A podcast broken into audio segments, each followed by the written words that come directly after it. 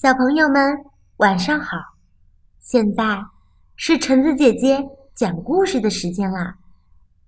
今天我要和大家分享一个非常有趣的小故事。这个故事的名字叫做《理发师和被理发师》。话说，老狮子有九个孩子，他们。都已经长大了。老狮子想知道孩子们要去干什么工作。老大对父亲说：“我想去教学生，我要当教师。”老二想当厨师，老三想当工程师，老四要当建筑师。老五想当医师，老六很会算账，适合去当会计师。老七喜欢变戏法，要当一个戴高帽子的魔术师。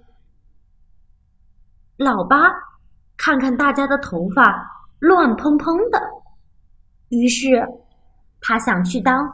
理发师，最小的老九想干一个谁也没有干过的活，不过他想了很久，却一直没有想出来。这一天，教师教学生去了，厨师烧菜去了，工程师造机器去了。建筑师盖房子去了，医师治病去了，会计师算账去了，魔术师戴上了高帽子变戏法去了，理发师准备好了梳子、剪子、刀子、镜子，还有一把会转的椅子。狮子城里还从来没有过理发师，所以这一天，理发店前一下子来了一百个狮子，但大家都不愿意第一个去理发，全往别人的身后躲。一百个狮子走掉了，只有一个狮子。站在理发店的门口，他就是理发师的弟弟老九。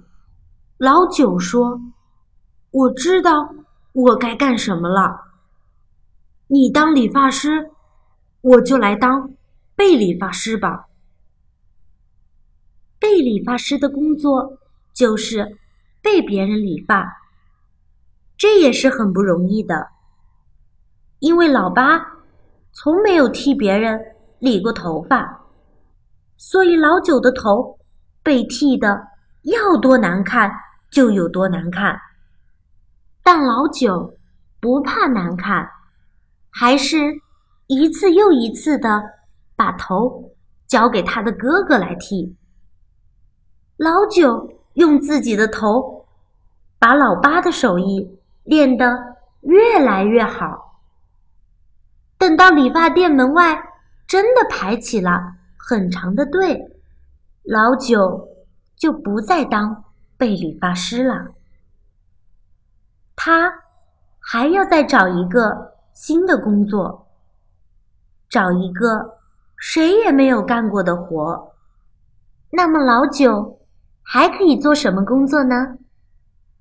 在听完故事以后，小朋友们不妨和爸爸妈妈。一起来讨论一下吧。好啦，那我们今天的故事就讲到这儿吧，下次再见喽。